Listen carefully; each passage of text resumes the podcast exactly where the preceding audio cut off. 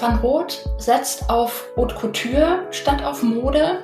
Sprich, der Mantel ist mehr trag, also ist eigentlich zwischen tragbarer Skulptur und exklusivem Bekleidungsstück anzusiedeln. In der Form, wie wir uns kleiden, verleihen wir unserer Persönlichkeit Ausdruck und wir geben preis, wer wir sein möchten und welche Werte wir haben. Für mich ist, bedeutet Nachhaltigkeit eine gewisse Zeitlosigkeit, Zeitlosigkeit im Design und in der Machart und auch Langlebigkeit im Sinne von beständigem Wert.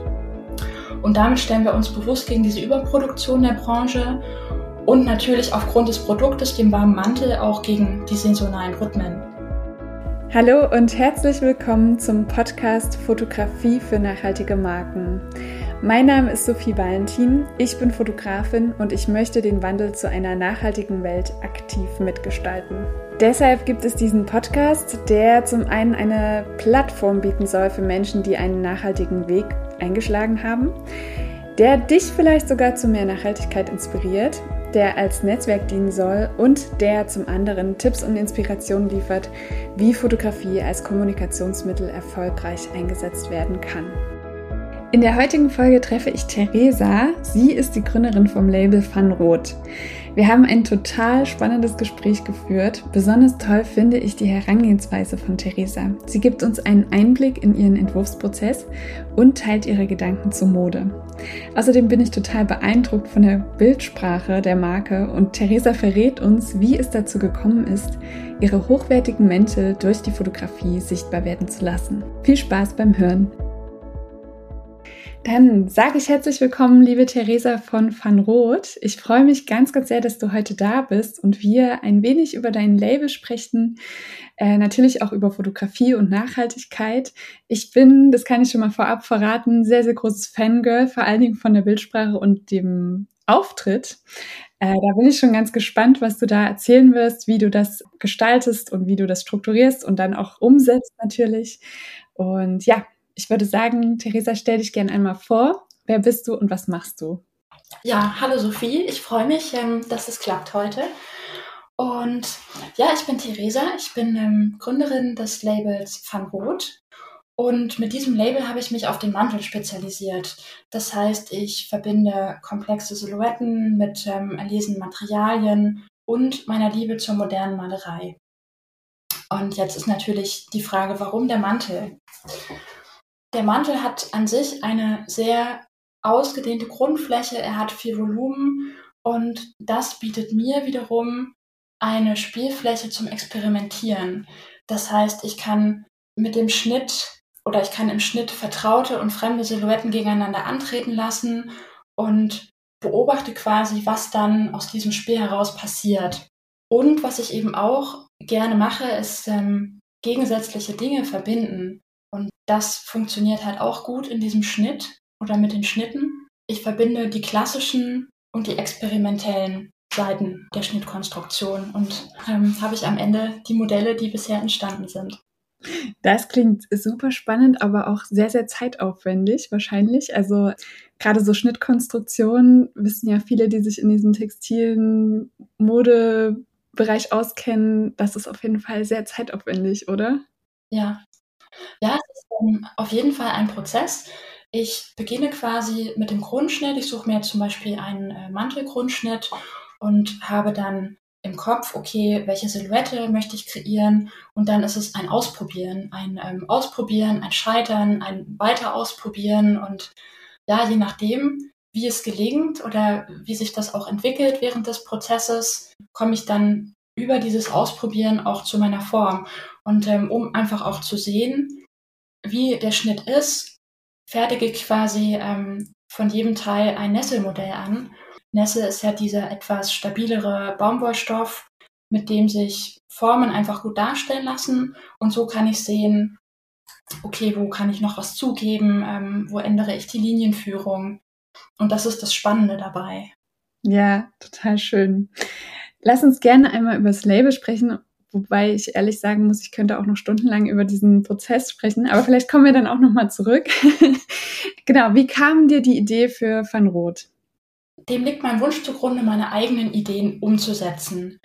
Hm, ich hatte schon immer eine Faszination für moderne Kunst, moderne Malerei, für zeitloses Design und auch tatsächlich eine Faszination eben für die Schnittkonstruktion. Und ich experimentiere gerne mit Silhouetten, mit Schnitten und das begleitet mich eigentlich seit meinem Studium. Ich habe in meiner Masterkollektion auch klassische Jacken- und Mantelformen aufgegriffen, habe die verfremdet und danach war so ein bisschen unklar erstmal nach dem Studium, in welche Richtung kann es gehen. Also die Selbstständigkeit war da noch gar kein Thema. Ähm, ich habe hier und da auch gearbeitet dann in meinem Beruf und war eine Zeit lang im, ähm, in der Schweiz bei Acris. Da war ich quasi mittendrin in diesem kreativen Prozess und war doch nicht dabei. Also so wie im Auge des Sturms. Und da habe ich gemerkt, ich möchte nicht nur zuarbeiten, sondern ich möchte selber gestalten. Und das war quasi der Augenblick der Wahrheit, jetzt oder nie. Und ähm, dann habe ich mir gesagt, ich mache das jetzt einfach. Ich gehe zurück nach Deutschland und bereite dann alles vor. Dann kam Corona und ich muss sagen, mir kam das, also mir spielte das so in die Hände, weil ich habe diese Zeit, wo im Außen quasi nichts war, genutzt, um all diese Dinge zu machen, um die Kollektion zu entwickeln, um Schnitte zu entwickeln, Prototypen anzufertigen, die Musterkollektion. Und das war auch eine schöne Zeit, also so dieses Alleinsein mit dem Mantel. Also ich, ich bin einfach verliebt in den Mantel oder in die Mäntel. Und ja, das war so eigentlich grob gesagt der Weg zu Van Roth. Ja, total schön. Also ich finde das immer sehr, sehr cool, wenn man auch so eine Leidenschaft äh, spürt und die, wenn du das so beschreibst, dass du in diese Menschen verliebt bist, ist ja irgendwie die beste Ausgangssituation für so ein Business, dass man in die eigenen Produkte glaubt oder an die eigenen Produkte glaubt. Was würdest du sagen, wie hebst du dich von anderen Mantelherstellern ab? Also Van Roth setzt auf Haute Couture statt auf Mode. Sprich, der Mantel ist mehr trag, also ist eigentlich zwischen tragbarer Skulptur und exklusivem Bekleidungsstück anzusiedeln. Und ähm, wir legen sehr viel Wert auf die Qualität, das heißt weniger Quantität, sondern wirklich es geht um die Materialien, dass die wirklich sehr hochwertig sind. Ähm, ich arbeite mit Kaschmir, mit Alpaka-Stoffen, mit Seide. Und ich fertige die Modelle tatsächlich nach traditionellem Handwerk an. Also ich habe das auch von der Pike auf gelernt. Ich habe ähm, meine Ausbildung gemacht, ich habe den Meister gemacht und dann eben das Gestalterische ähm, im Studium erworben. Und dadurch, dass alle Prozesse quasi aus meiner Hand kommen, empfinde ich, dass ich eine engere Bindung habe zu meinem Produkt.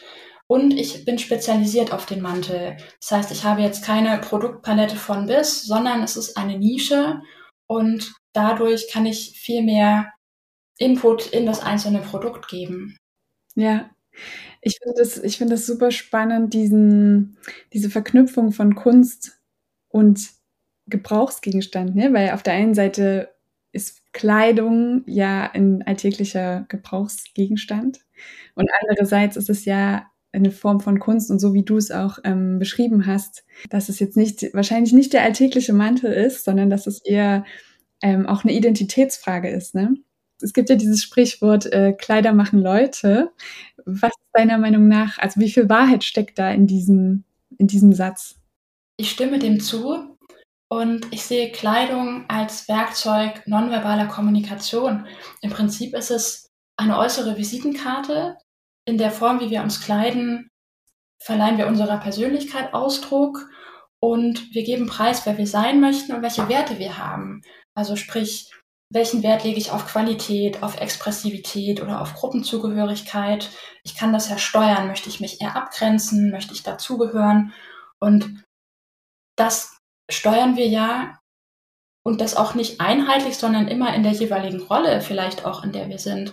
Also wenn ich privat bin, drücke ich mich vielleicht ganz anders aus, als wenn ich im Beruf bin oder im Büro arbeite. Und dieses Spiel mit den vielseitigen Persönlichkeiten, das ist das Reizvolle an Kleidung. Mhm. Ja, ist total, total der schöne Gedanke oder wertvoll zu sagen, dass es ja die äußere Visitenkarte ist. Habe ich so noch gar nicht betrachtet. Und ich glaube daran, dass jeder von uns viele verschiedene Persönlichkeiten hat, die er halt ja, dann und wann zeigt und ähm, vielleicht auch mal zurücknimmt.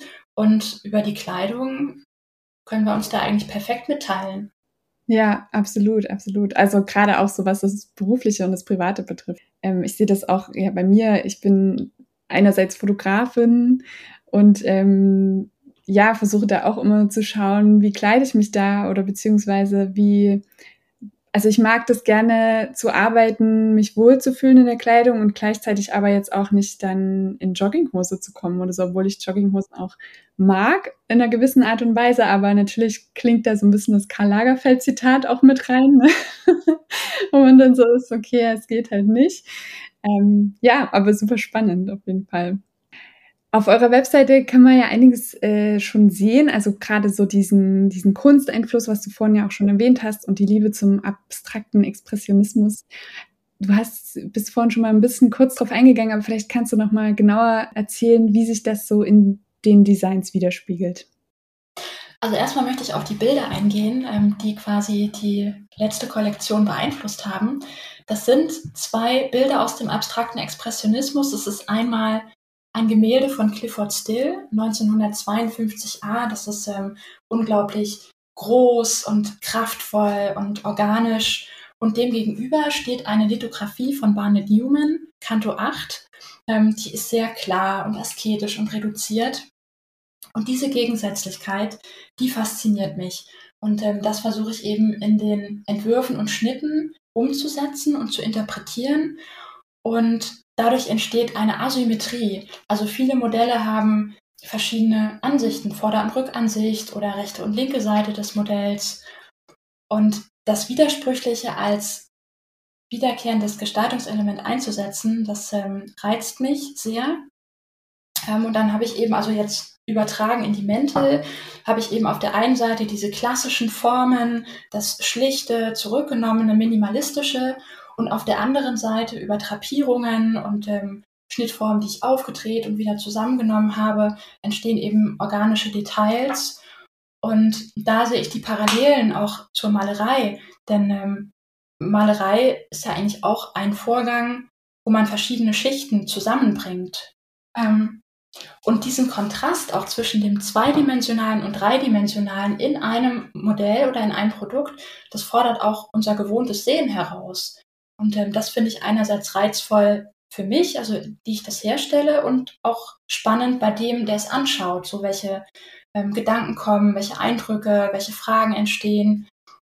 Ja, das Spannende daran finde ich auch, weil ja die, der Entwurf beginnt ja auch mit einer Zeichnung, ne? Also bist du ja auch zweidimensional.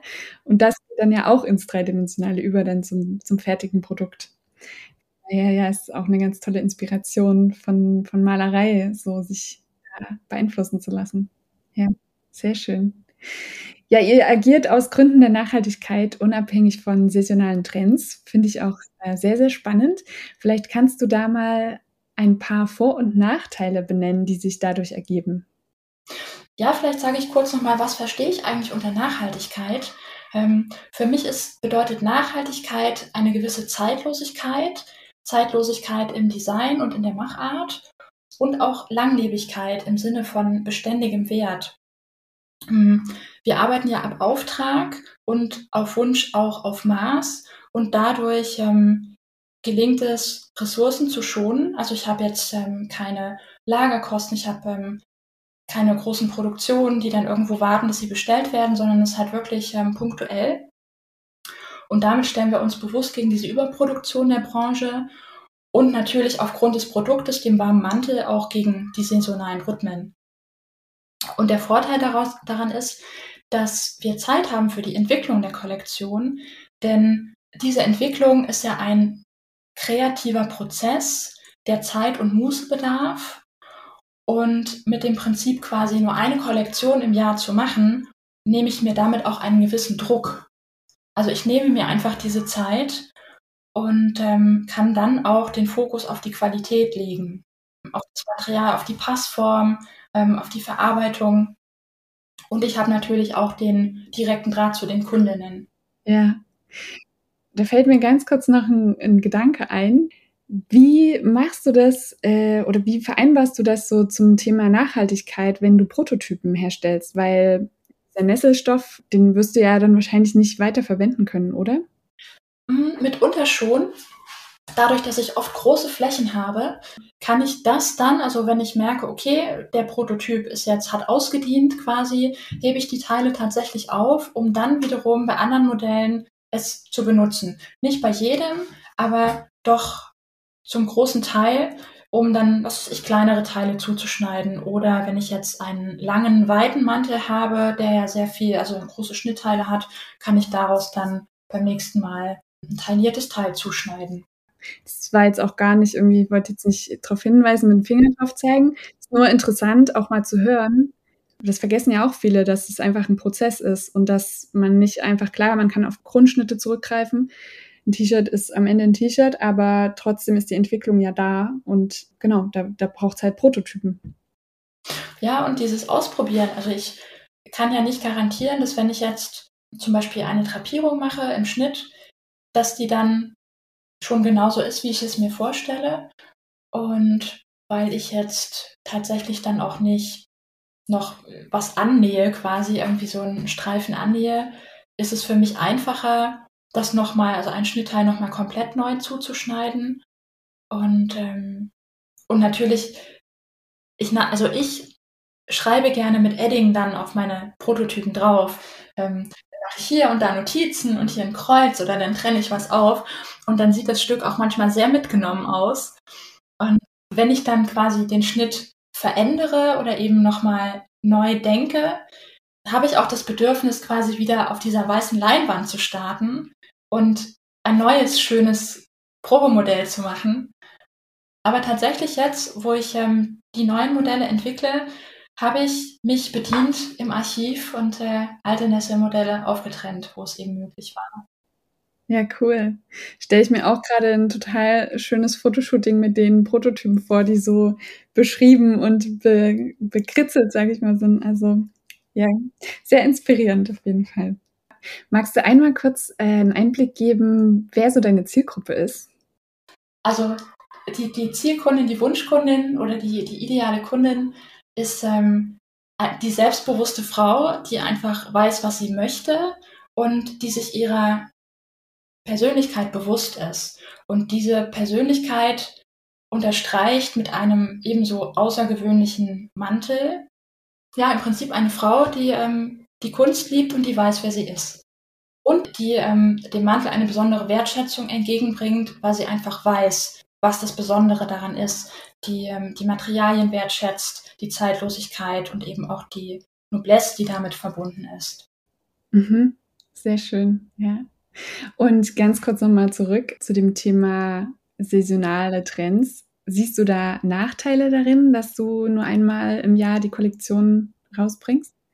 Ja, auch. Dadurch, dass ich quasi nur einmal im Jahr präsent bin, geht es natürlich auf Kosten der Reichweite und ähm, hat natürlich auch den Nachteil, dass ich weniger präsent bin in den Medien, egal ob Instagram oder jetzt in, in Zeitschriften, weil das natürlich die Phasen der Entwicklung, da bin ich quasi unsichtbar. Und ähm, dadurch, dass es seltener etwas Neues gibt, kollidiert das natürlich auch mit der Schnelllebigkeit dieser Branche und dem Wunsch nach Abwechslung auf Seiten der Kunden. Also es ist schon eine Herausforderung, dann in dem Moment, wo ich da bin, wieder diesen ähm, Einstieg oder diesen Anschluss auch zu finden. Ja, ja, spannend. Apropos, wir können jetzt gleich mal äh, rüberschwenken zu dem Thema ja, wir haben ja jetzt schon sehr viel über Kunst und Sinnlichkeit und Silhouetten äh, gesprochen und die spielen einfach bei dir eine sehr, sehr große Rolle. Und ja, in diesem Sinne herzliche Einladung an alle, die zuhören, bei dir mal auf die Webseite zu gehen und die Fotos anzuschauen, die einfach so unfassbar schön sind. Also ich bin in die Fotos verliebt. Ich auch. Und, ähm, da interessiert mich das natürlich sehr. Wie hast du diese Bildsprache entwickelt?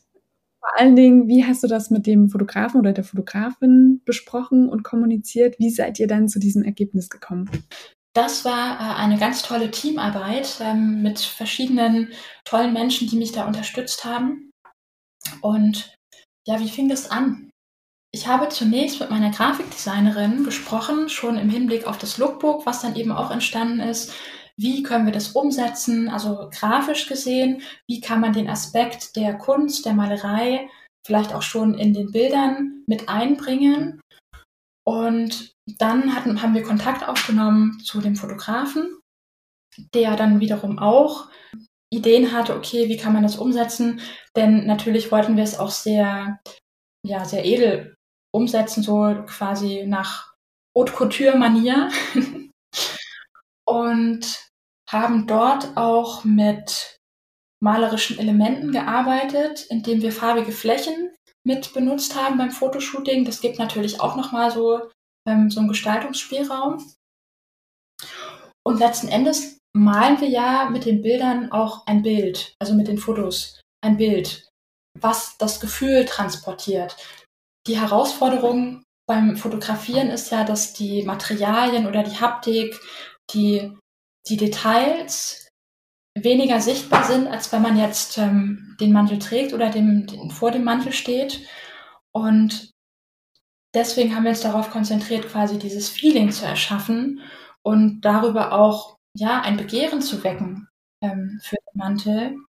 Und das Model trägt ja auch seinen Teil dazu bei, äh, in der Art und Weise, wie es sich positioniert, was es für eine Körperhaltung einnimmt. Und das war ganz großartig, weil wir mussten da gar nicht viel sagen. Also das war einfach toll. Also hier nochmal vielen Dank auch an Emily ähm, für dieses tolle Shooting. Und ähm, es war so, also ich habe den Eindruck, es war wirklich so ein Glück, so ein Glück der Zusammenarbeit, weil jeder war so motiviert und enthusiastisch und jeder hatte, wusste, was er tun kann, ähm, wie er seine Stärken einbringt.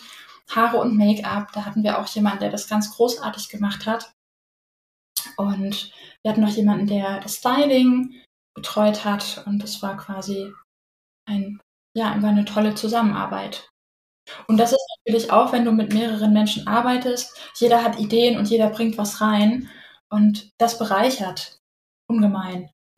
Ja, total. Schön, dass du das auch nochmal so aufdröselst und diese, diesen Wert von, dem, von der Teamarbeit auch nochmal so beschreibst, weil das finde ich auch immer total wichtig und ich merke manchmal, das wird oft so ein bisschen vergessen oder nicht wertgeschätzt, dass auch Hair und Make-up super wichtig ist und dass da auch Vorbereitung wichtig ist und auch dieses Gefühl für die Marke, für, für das Design, dass das alle irgendwie verstehen und wissen, wo es hingehen soll, dass dann so ein Ergebnis rauskommt. Ja, das stimmt. Und dafür ist es eben auch wichtig, sich vorab zusammenzusetzen oder auszutauschen. Worum geht es? Was wollen wir denn ausdrücken? Was für ein Look soll das sein? Und ähm, dann bringt quasi jeder seine Ideen dazu mit ins Spiel und ähm, das ist ja auch nochmal, ist vielleicht ganz anders als ähm, der Gedanke, den ich am Anfang habe, wenn ich anfange zu arbeiten oder die Mäntel zu entwickeln und dann das Ergebnis. So, also nicht nur der Entstehungsprozess, der sich verändert, sondern dann eben auch, wie kann ich es visualisieren und was hat vielleicht jemand anderes, eine ganz, also für eine andere Sicht auf die Dinge. Und das ist das Spannende. So, und da auch sich die Offenheit zu bewahren, das so anzunehmen und ähm, das einfach neu auszuloten, das ist ganz bereichernd.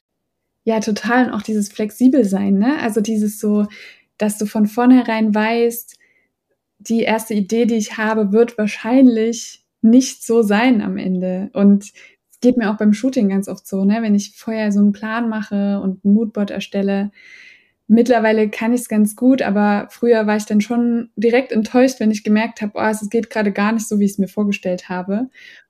Und mittlerweile merke ich, wie spontan ich auch sein muss in dem Moment, wenn ich merke, okay, das, das äh, funktioniert gerade nicht, wir müssen hier relativ schnell was anderes machen.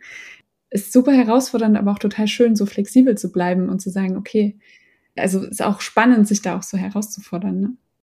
Und auch am Tag des Shootings, also man ist ja ganz voller Adrenalin und ähm, hat so den Plan, wie könnte es sein, dann eben auch die Offenheit, flexibel zu bleiben und was für Energie da auch frei wird und wie, wie, wie schön sich das anfühlt, im besten Fall am Ende des Tages ein tolles Ergebnis zu haben. Und ähm, ja, also das sind so besondere Momente. Ja, ja, es sind auch so Glücksmomente, ne? wenn man einfach auch das fertige Produkt sieht, woran man so lange gearbeitet hat. Und dann kommt beim Shooting dann das alles zusammen und, und man merkt, es funktioniert. Ne? Ja, voll schön. ja, ähm, Theresa, vielen, vielen Dank für das schöne Gespräch, für die vielen Inspirationen. Ähm, ja, ich wünsche dir ganz, ganz viel Erfolg für deinen weiteren Weg. Ich bin gespannt, wie es weitergeht. Vielen Dank für die Einladung und ähm, auf bald. Wenn dir die Folge gefallen hat und du das gut findest, was du hörst, dann freue ich mich natürlich sehr, wenn du den Podcast teilst auf Instagram, bei LinkedIn oder einfach mit deinen Lieblingsmenschen. Das hilft vor allem den Menschen weiter, die sich für eine bessere Zukunft einsetzen, um so mehr Sichtbarkeit zu erhalten. Und es verbindet und schafft ein Netzwerk, das meiner Meinung nach einfach sehr essentiell ist. Außerdem freue ich mich immer sehr über Feedback und lade dich deshalb ein, jederzeit deine Gedanken, Erkenntnisse und Inspiration mit mir zu teilen. Schreib mir dazu am besten gern einfach eine Nachricht auf Instagram oder per Mail. Wir hören uns nächste Woche wieder, wenn du möchtest und bis dahin eine gute Zeit.